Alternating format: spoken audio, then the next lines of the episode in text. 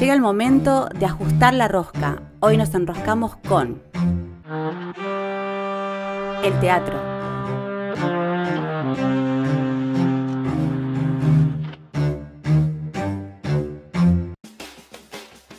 Comenzamos a partir de este momento la primera em, nota, la primera entrevista en pandemia 100% de La Rosca. Y para empezar esta entrevista por em, videollamada, online, en línea, virtual, no sé cómo llamarla, vamos a iniciar con una actriz de acá de Fisque Menuco. Ella es em, actriz, y muchas cosas más, seguramente ahora se va a presentar. Se llama Mariana Calcumil y se presenta o se autopercibe o quiere que la autopercibamos de esta manera. Bueno, hola la audiencia virtual.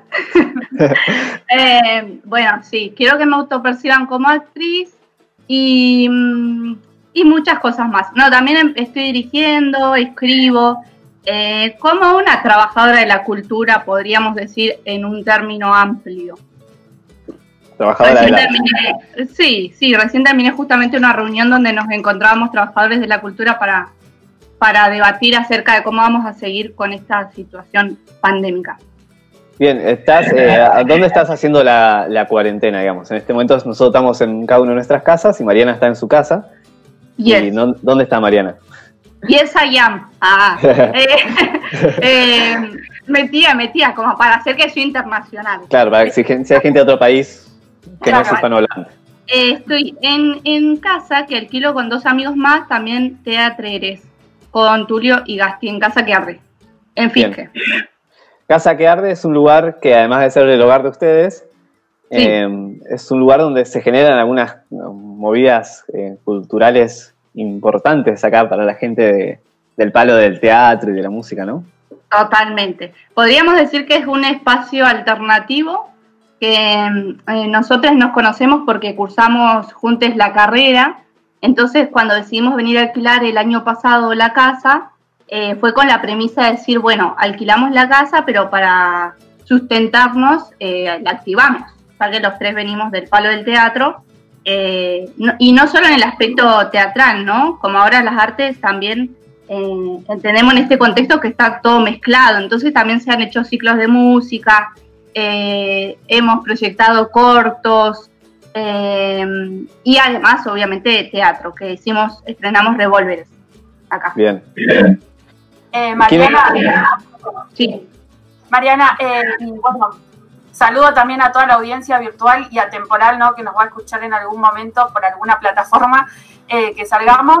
Y por ahí está bueno, y nosotros queríamos como también con este ciclo de entrevistas, como poder también ver ¿no? el espíritu del artista o del trabajador de la cultura eh, y por ahí que nos cuentes ¿no? cuál fue tu, llegada o cómo llegaste al teatro, por qué el teatro como esta forma de vida.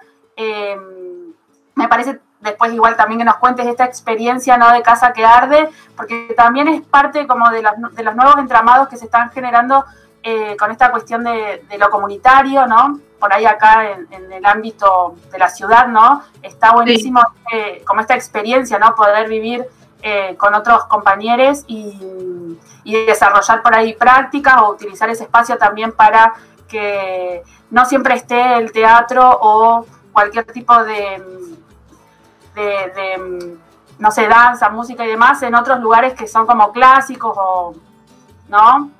No sé cómo lo Si nos querés contar algo de eso. Primero, ¿cómo llega el teatro no a tu vida y por qué lo elegís? Dale. Eh, bueno, ¿cómo llegó el teatro?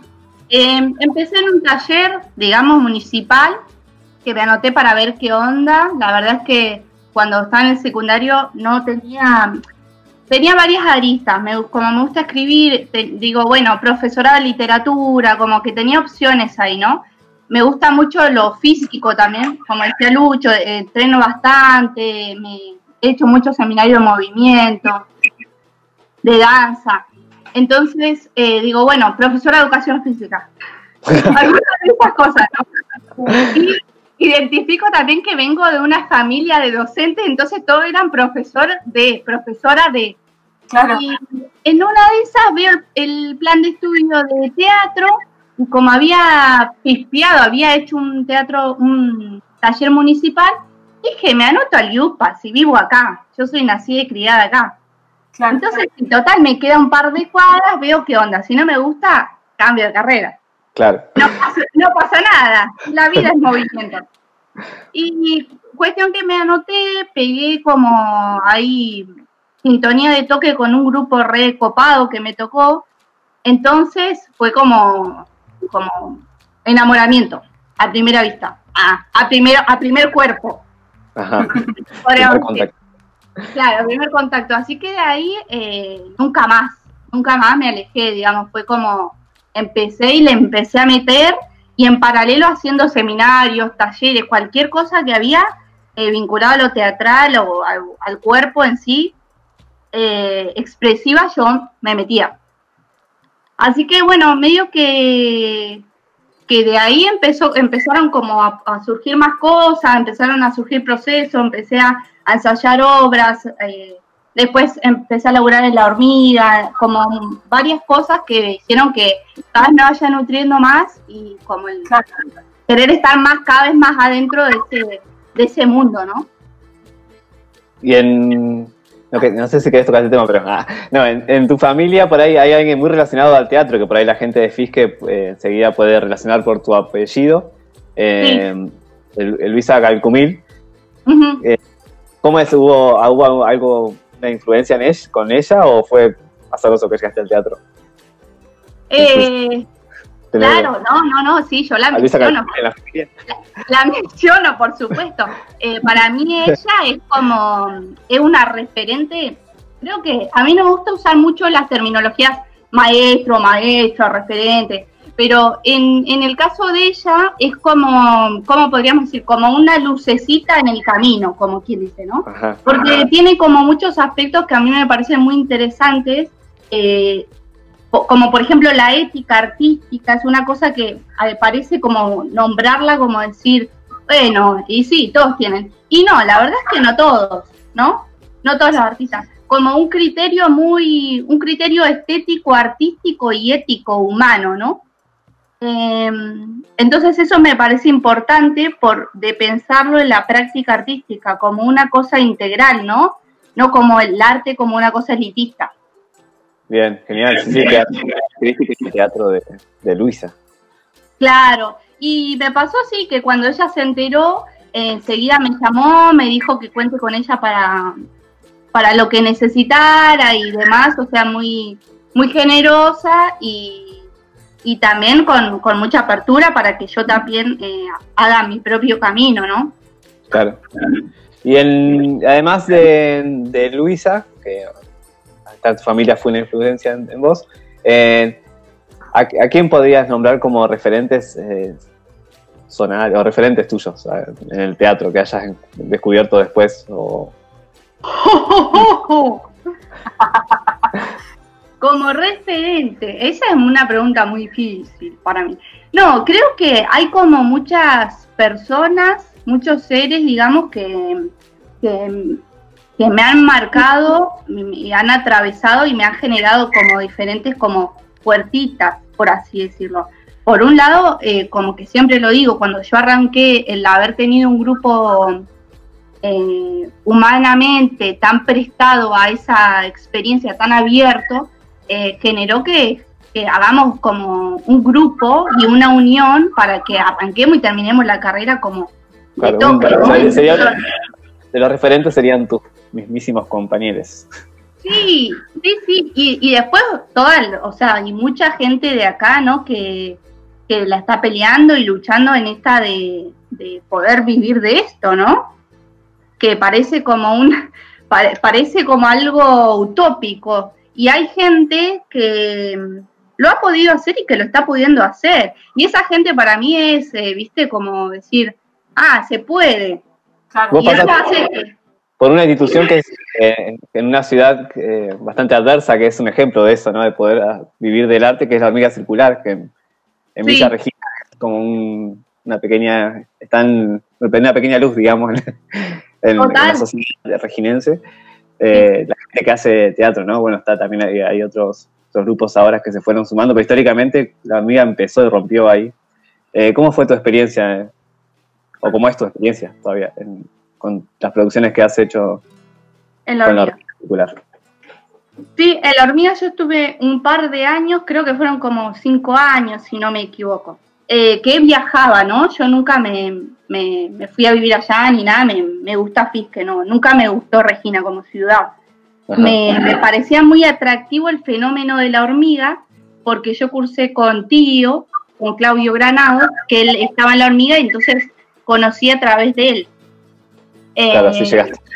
Claro, así llegué. Y me parecía muy interesante el fenómeno porque era una cooperativa de trabajo artístico. Y claro, la tipa quería vivir de esto. Entonces dije, ajá, hay una cooperativa de trabajo artístico, ¿qué onda, no? Entonces ahí me empecé como, como a meter, empecé dando talleres, después empecé em, a, hice un reemplazo de un infantil, eh, y ahí eh, después arrancamos con XY, eh, como que presenté el proyecto, bueno, si yo ingreso, lo, lo que tiene la cooperativa es que bueno, quien se asocia tiene que tener un proyecto de trabajo, ¿no? Claro, o sea, eso, lo importante es la autogestión, si querés vivir eso, ¿no?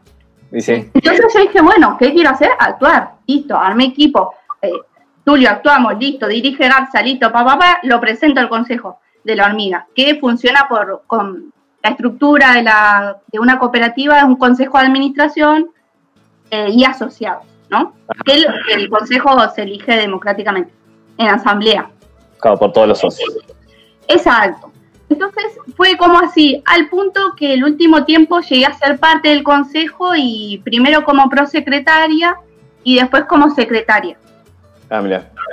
Lo cual, eh, sí, me, habilitó muchas herramientas eh, a nivel, esto, conciencia del trabajo artístico. Y saber que para poder em, desarrollarnos como tal, tenemos que ocupar determinados lugares donde hay que tener un posicionamiento, poder tomar decisiones, para que no siempre esté librado a, a ciertos lugares que ocupan algunas personas que toman las decisiones.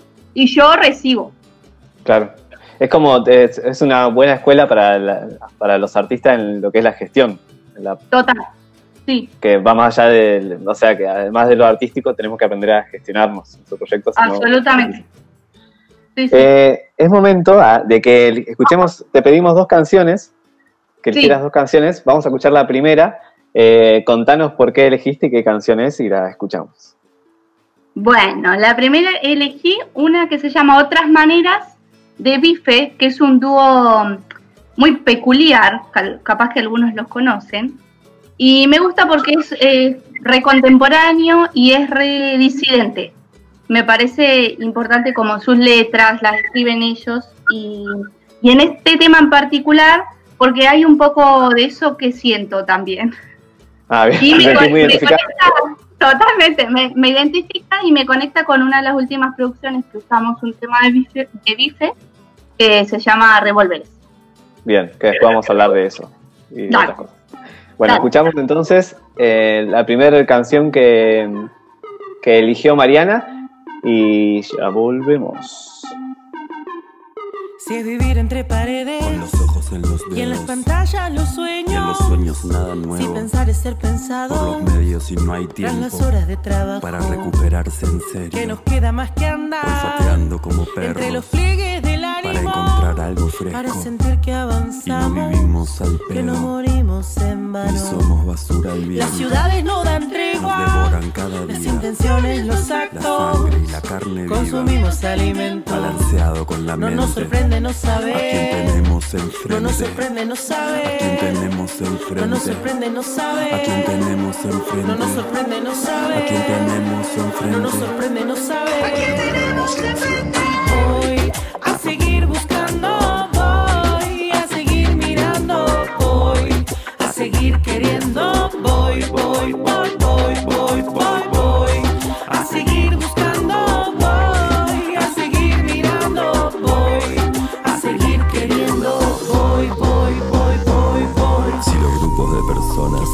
Se se lastiman. Los que activan historias. Se confunden y complican. Si está todo tan podrido. Hasta en la calle las Se pibas tienen que estar cuidando. no pueden andar Porque tranquilas. cada muy pocas horas. Tenemos un femicidio. Que es un chabón que hace de su gala. aprendido Y machismo. agarra y mata a una piba. Con las manos o un cuchillo, o con fuego, o a patadas, o apretando un gatillo. Y mientras hay tres o cuatro. Que tienen más que millones. Y mientras la mayoría. Regalan sus opiniones. A la estúpida influencia. Cultural de forros Que bufones. mienten para los dueños. corporaciones.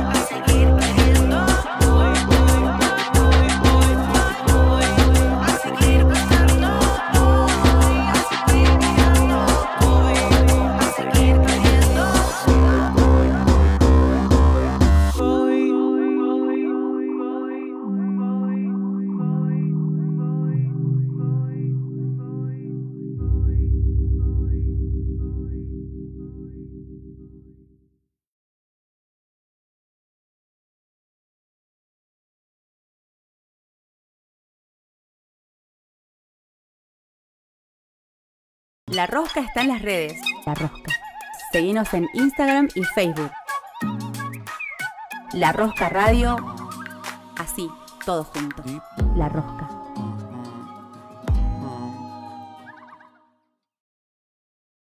Escuchábamos Boy de Bife. eh, y en- mientras escuchábamos la canción, Lidia le hacía una pregunta a Mariana que tiene que ver con su hábito alimenticio. ¿Sos vegana, vegetariana? ¿Cuál es tu hábito alimenticio, Mariana? ¿En se- en serio, sí? Sí, sí. No puedo creer que te preguntemos eso. Vegetariana. Vegetariana. Vegetariana. Bien. Sí. Es una pregunta muy importante para saber qué, de qué se alimentan los artistas. Eh, No, aparte porque también la alimentación está vinculada a la cuestión política, ¿no? También es una decisión política qué comer, ¿no? ¿Qué es lo que consumimos? ¿Qué es lo que se está produciendo? Entonces, eh, también por ahí va por ese lado conocer la integridad del artista desde todas sus, sus aristas. Por eso era la, la pregunta. Todo Mariana tiene un posicionamiento consciente o inconsciente. Claro, sí, sí. y ahí la- las tres personas que viven tienen diferentes eh, tipos de alimentación, porque Tulio, Tulio Ajos, que vive con Mariana, y Gastón Claulet, que es el otro actor que vive con Mariana, eh, hay, hay, hay vegano, ¿qué más hay?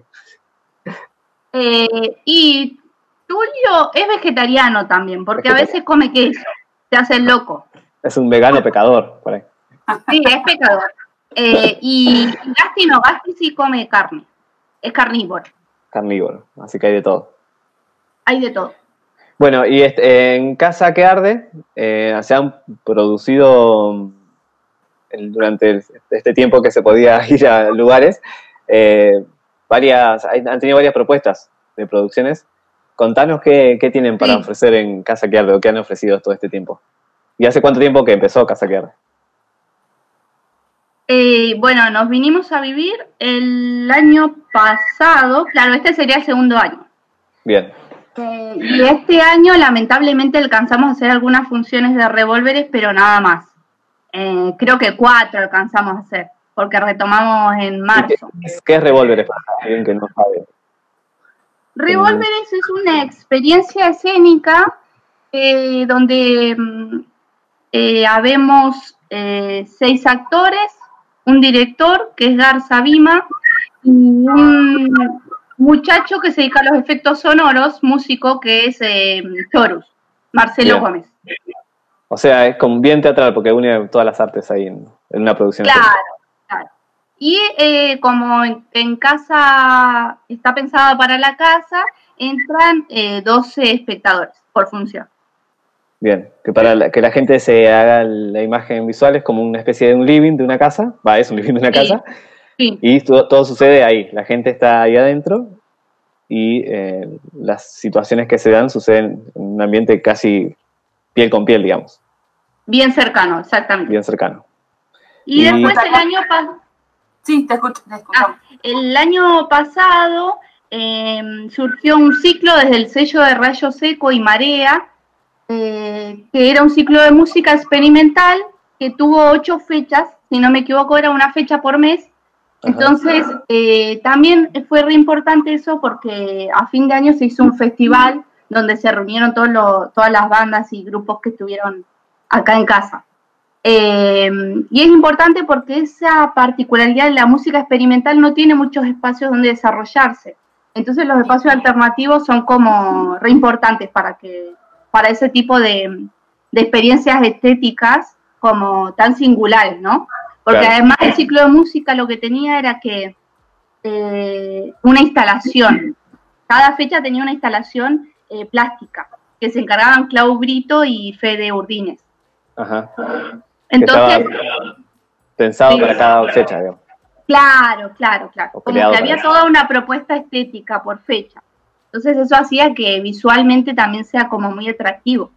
Eh, ¿Qué repercusiones vos crees que tiene para el público estos espacios con este tipo de, de presentaciones, ¿no? de, de puestas? Eh, ¿Genera como otro vínculo entre el espectador y la obra? Eh, que por ejemplo ir a ver cualquier obra a otro espacio. Sí, sí, vos mencionabas antes lo de los espacios como ya como catalogados como espacios culturales de la ciudad, que acá tenemos tres, podríamos decir, Casa de la Cultura, la Estación y el Biombo, y que más el CEMAR que es municipal. Eh, lo que genera es como que a mí me parece importante la impronta de encuentro en lo artístico. Entonces, la cercanía y esto de que sea una casa, que vos abrís tu casa para compartir, eh, propicia esa cuestión de encuentro. Entonces hace que el, el espectador no esté separado como una cosa como espectador artista, ¿no? Que volvemos a esto de la visión como más elitista. Eh, sino como que es algo más que, que se ensambla y lo haces más parte de alguna manera, le haces más parte a ese espectador, espectadora que viene de- del hecho de ese artista. En este sentido lo que, lo que mm, proponíamos era que después de la función eh, se puedan quedar a, compartir una cerveza, algo para comer. Entonces nosotros nos cambiábamos y ya estábamos con, con la gente que había venido a esa función charlando y jodiendo de la obra o no de la obra, digo, como esa cosa del compartir. Claro. Eh, y eso también es como, es re lindo, porque si en, en- en las salas más tradicionales vos terminás la función y sí, por ahí tu familia, la gente más cercana se queda a saludarte, pero está como muy separado, ¿no? La butaca del escenario. Claro, sí, son dos espacios que están unidos por esa cuarta pared eh, que no Claro. existe y nada más. Sí, y lo espacial narra mucho, en teatro lo sabemos y creo que en las artes en general eh, narra muchísimo, cómo uno decide posicionarse frente, a, frente al otro. No, pero aparte, por ejemplo, bueno, yo también experimenté eh, con, con el color de las horas. eh, Sí. Que por ahí yo no soy, por ejemplo, muy habitual de consumir teatro con, eh, o de ir a ver obras de teatro. Y, por ejemplo, me generó también como una sensación como movilizante, eh, bueno, en el cuerpo, la vibración, ¿no? En, en recuerdos. Entonces me pareció como súper eh, interesante poder ver esto, ¿no? Cómo los espacios reducidos, eh, las personas que asisten a ver la obra, eh, también pueden ser parte y, y esto, la comunicación que, se genera entre, los artistas y, el público en general, pero a la vez también porque está vinculado con la cuestión, y acá quería, por ahí quería llegar y que, está bueno para después por ahí adentrarnos a, la, a crisis, de, a la situación de pandemia, pero esta cuestión de, de lo autogestivo, ¿no? Porque prácticamente esta, estas obras siempre están vinculadas con, con la actividad autogestiva, ¿no? Desde otros Sí. espacios culturales, eh, por ahí lo que importa es llenar la, llenar, la sala y, y que se- sea reiterativa, no sé, la obra, y si no, no, no llena sala, seguramente sale de, de cartelera. Entonces, también este trabajo que implícito que, que- que genera la comunicación, el vínculo eh, en la obra, pero también el trabajo de fondo y la autogestión que tienen ustedes. Sí, totalmente. Bueno, eh, Sole, Lau, Maite son personas que, que tienen como mucha mm, trayectoria y recorrido justamente dentro del, El- del le, ambiente. le- le contamos a la gente que El color de las horas es una obra de Basta Floras Teatro, que también nos entrevistamos en este ciclo, eh, que se da en una casa, se sucede en una casa y vos estás en qué rol en esa obra. Ahí estoy en el rol de asistente, asistente de dirección y asistente de todo. Bien, asistente en general. Claro, asistente general. ¿Y, y Y cómo bueno, te ves en, ahí? diga. eso que. No, y que está, está buenísimo eso porque mm, en- no habíamos tenido la posibilidad de trabajar juntas así, de esa manera. Maite es muy generosa también y muy, mm, muy permeable, entonces es re lindo trabajar así, como en, en horizontalidad, ¿no? Y eso es algo también de lo autogestivo, ¿no? Aprender a trabajar, a, a recibir otras miradas, a compartirnos, es muy placentero Bien. para la serie. Eh, ¿Has tenido como la, la experiencia de compartir con diferentes eh, tipos de grupos de personas diferentes? No es que solamente trabajaste siempre con las mismas personas. Eh, Claro. con- ¿Cómo crees que enriquece el trabajo del actor, actriz o teatrero o teatrera eh, el compartir o la diversidad de, de grupos a la hora de trabajar? O en vos, ¿no? En tu experiencia. Sí. Eh, bueno, a mí como casi que me, que me surge, como que lo hago casi, casi sin pensar, digamos, como que, bueno, igual después me doy cuenta que sí, ¿no? Un poco, porque me pasa a mí que, bueno, soy muy inquieta y que me siento como un poco encarcelada cuando estoy como muy, como, como que se vuelve hermético algo, Ajá. como esta cosa de la concepción vieja de grupo Sí, sí. como que el grupo de esta persona con la que empezamos y la luchamos juntos y no sé qué, y hasta que el grupo no se desarme, como de la cuestión de la persistencia a costa de todo, como ese concepto conservador del sacrificio y de hay que empezar desde abajo y toda esa cosa. Como, claro, a mí me pasa que digo, no, me parece que tiene que ser un laburo placentero porque por eso lo elegimos. Entonces a mí me nutre y me, como me sale orgánicamente esto de decir, bueno, hago con tal esto, con tal otra, eh, como el compartirme y compartir con otros para, para enriquecerme, enriquecerme yo y para, para no cerrarme justamente, ¿no? Porque si hay algo que, que tiene el teatro justamente es eso, que es recontra eh, heterogéneo, Y sí, diverso. te alimenta de eso. Entonces, como que es, sería como contradictorio que yo como hacedora eh, me, me quede fija y estanca un grupo de personas y solo haga teatro con eso, ¿viste? Eh, con esas personas, con, o, con un, o ponerle un mismo director, directora, como que a mí siento que como artista no, no me cierra eso y como que me oxida. Y me Sí, me fagocita, ¿no? Aparte esa misma ahí que te hacen los diferentes grupos, inevitablemente capaz que lo podés compartir a otros, entonces también esta, esta cuestión de, de compartir conocimientos también está piola, porque viste que a veces por ahí te cierran algunas, a- algunas personas en solamente mantener ellos algunos algunas funciones o algunos conocimientos y, y no compartirlo eh, no está bueno, entonces Claro, a mí, a mí me gusta eh, un, un text, una obra de teatro que, se- que estuve que se llama La República Análoga, en un texto de Aristides Vargas, que él justamente dice, a mí me, lo que me resuena todavía mucho ese texto es cuando las personas se vuelven instituciones, dice un personaje. Y siento que cuando hacemos eso, nos oxidamos en ese sentido, nos empezamos a volver instituciones y como nos ponemos fundamentalistas y toda esa cosa que nos cierra la mente. Claro, sí, sí, tal cual. Estamos, ¿No? nos damos cuenta de eso también. Claro, no, no, cuando estás en esa no, no te das cuenta. Y hablando de estar adentro, también queríamos hablar con vos sobre la, la nueva realidad, la nueva normalidad de estar adentro, que es el- la realidad del COVID-19, de la pandemia del coronavirus. Eh. ¿qué, qué podés observar desde tu punto de vista? ¿Cómo está reaccionando el- la gente del teatro ante esta eventualidad? ¿no? ¿Qué- ¿Cómo crees vos que el teatro va ¿O cómo pensás vos hacerlo? ¿Cómo estás haciendo vos en, este, en esta situación? ¿O ustedes como Casa que Arde? O, eh, ante esta eventualidad, ¿qué están haciendo? ¿Qué?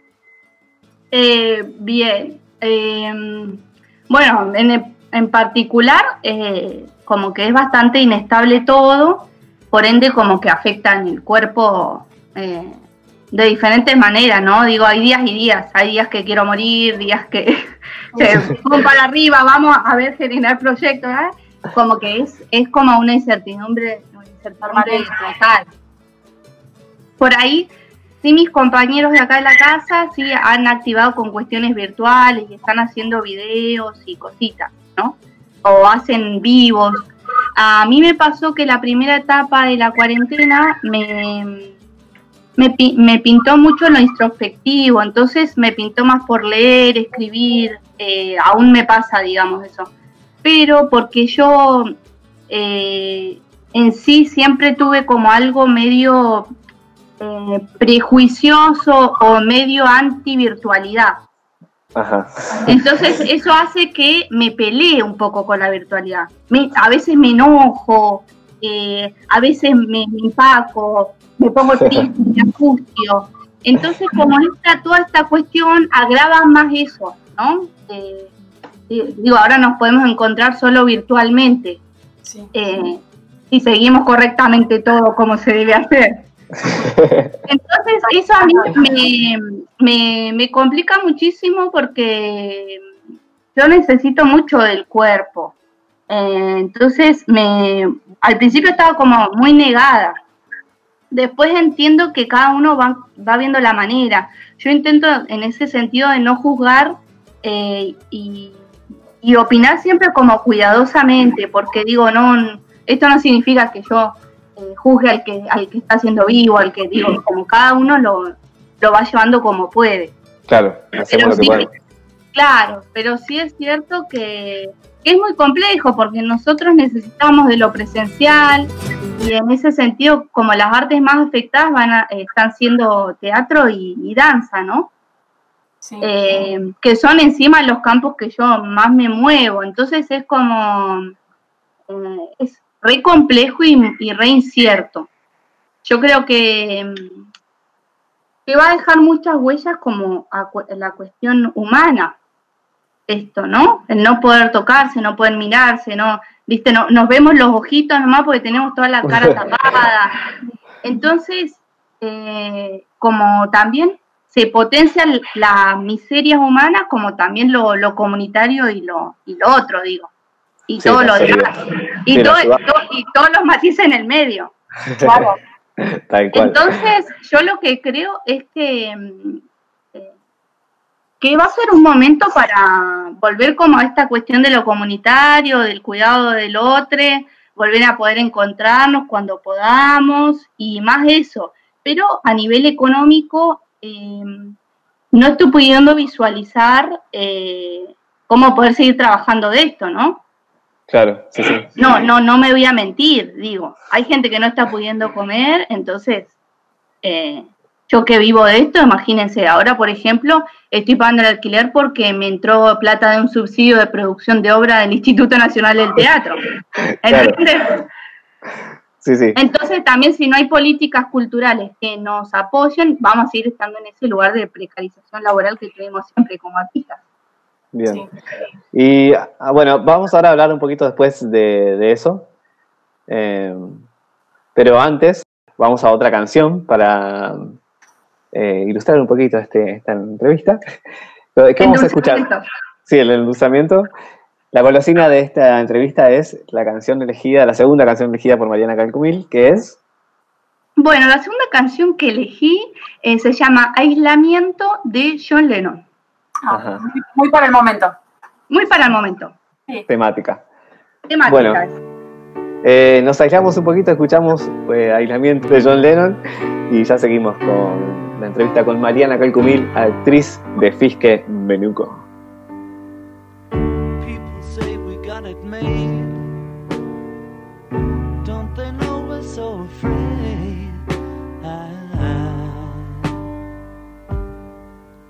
Isolation.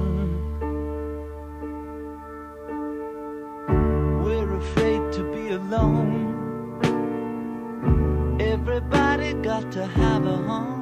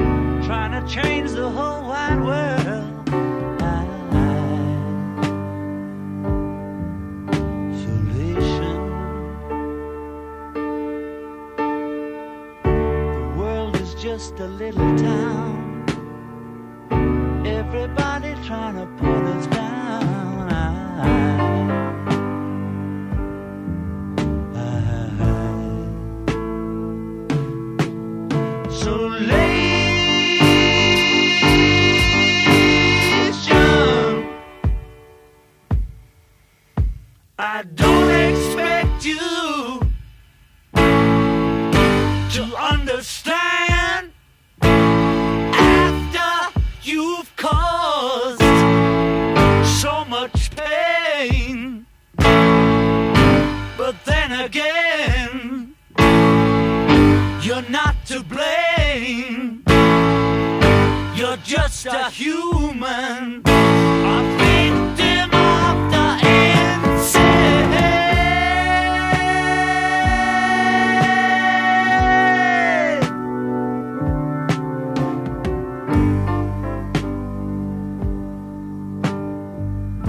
We're afraid of everyone, afraid of the sun.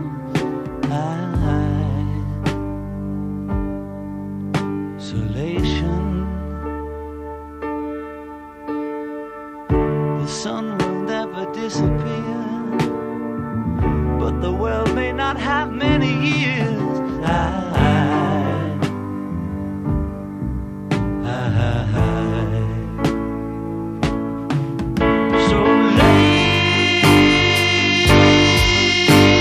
Isolation. La Rosca está en las redes. La Rosca. Seguinos en Instagram y Facebook. La Rosca Radio. Así, todo junto. La Rosca. Seguimos con Mariana Calcumil, quien es actriz de Fisque Menuco, la vuelvo a presentar por si se enganchan. Y Dale. ahora queremos saber un poco, estuvimos hablando de este tema antes de la canción, pero vos hablabas de que estabas ahí en, en un grupo donde eh, están hablando sobre la problemática actual, que sobre todo la que atraviesan los artistas con la problemática actual, que es eh, la pandemia y el teatro o las artes escénicas. Eh, contanos qué, qué pensás de las, eh, de las medidas de- gubernamentales de la Secretaría de Cultura, del municipio, de acá, del ministerio, y, y qué, y qué movidas están generando los artistas también, qué propuestas están armando, porque seguramente los artistas proponen cosas eh, para tratar hacen los locos. Sí, son todos unos locos, la verdad. Claro. No, más que nada, una surgió un protocolo para volver a las actividades desde Chubut. Lo que charlábamos hoy en la reunión es que eh, el protocolo no solucionaría en lo inmediato lo que está pasando la crisis y la situación que siempre eh, atravesamos los artistas, ¿no? De precarización. hacer o llevar a cabo las obras de teatro de alguna manera segura para el público y los artistas. ¿No? Claro, claro. Que, que en sí, digo, esas prácticas, ese protocolo como está desarrollado, eh, puede ser permeable para algunas artes, pero para otras no, ¿no? Porque en teatro necesitamos el contacto eh, y un montón de, cuestiones del aspecto físico. Entonces, eh, Nada, estuvimos un poco charlando acerca de la ausencia, sí, de municipal respecto a estos casos de artistas independientes, eh, donde ve- observamos que no, no hay políticas culturales que amparen estas situaciones, ¿no? Sí, Que, que la pandemia lo que viene a hacer es a potenciar y a sacar más a la luz esto que, que ya venía pasando. Entonces, eh, lo que vamos a hacer es empezar a reunirnos para ver qué ideas sobre cómo, cómo podemos afrontar la situación para ir y acercarlas a, a, a cultura. Claro. Propuestas para tratar este- este momento, por lo menos. Exacto, sí. Y de acá en más pensar cuáles van a ser, cuáles va a ser el plan de acción y las políticas culturales eh, en las cuales necesitamos participar para que para que cambien, ¿no? Bien, sí, sí. Que el cambio no sea por ahora, sino que sea algo que se instale, digamos. Exacto, exacto. Bien. No, porque uno de los, es uno de los sectores más golpeados y, y- y- por ahí capaz que el- eh, es sumamente necesario ¿no? que ustedes puedan tener una participación dentro de las políticas públicas con respecto a la cultura porque son parte esencial, son la pata fundamental y muchas veces desde los municipios, los gobiernos eh, provinciales o nacionales es como que mm, no, no se toma en cuenta, ¿no? O se toma en cuenta algún sector nomás de, de la cultura y no por ahí a, los trabajadores más precarizados en este, en ese sentido. Tal cual. Sí, em, sí, sí. Lo que hablamos justamente es eso, que es importante la participación política para, para incidir en las decisiones que se toman. em, por un lado, en cuanto al presupuesto de cultura, a dónde está destinado, pero por el otro lado, eh, en cuanto a las políticas culturales, ¿no? Claro, más Eh, global. Y sí, porque si no hay un, un plan, un proyecto eh, cultural, ¿qué pasa? Se cae. Sí, sí. Salvar las papas, Sí, ¿no? Van tapando agujeritos como pueden. Sí, exacto. Entonces, lo que también es importante es que nos podamos empezar a encontrar. Entonces, charlamos esto de no pensar, tampoco, eh, aunque esté el Yupa acá y que haya un montón de artistas, eh, igual hay mucho desencuentro. Entonces, no tiene sentido pensar cada disciplina como, como tal, sino más bien pensarnos como trabajadores de la cultura que necesitamos participar en esas decisiones para que cambie la cosa, ¿no? Claro. Entonces, unirnos entre nosotros en principio para poder eh, juntar fuerzas y, y acciones concretas para, eh, para modificar, ¿no? Sí, genial, buenísimo. Bueno, se va terminando el tiempo de la entrevista, así que vamos, antes de, de despedirnos, tenemos un regalito, sorpresa con Lidia. ahora lo O sea, Lidia lo tiene más que yo. Sí, No, te quería- queríamos como una forma de agradecimiento eh, por tu tiempo, por, por ahí contarnos un poco tu trayectoria, las experiencias y bueno, lo, lo que se está viviendo ahora, ¿no? Los artistas de la cultura. Eh, tenemos una- unas líneas para vos que las buscamos. En realidad lo pensamos vinculado principalmente con, con el trabajo que vos estás llevando adelante, esta cuestión también de, de lo, comunica- de lo comunitario, de rescatar por ahí algunos espacios no, eh, no tradicionales o, o, como vos decías, clasistas, ¿no? que se pueden generar en el teatro.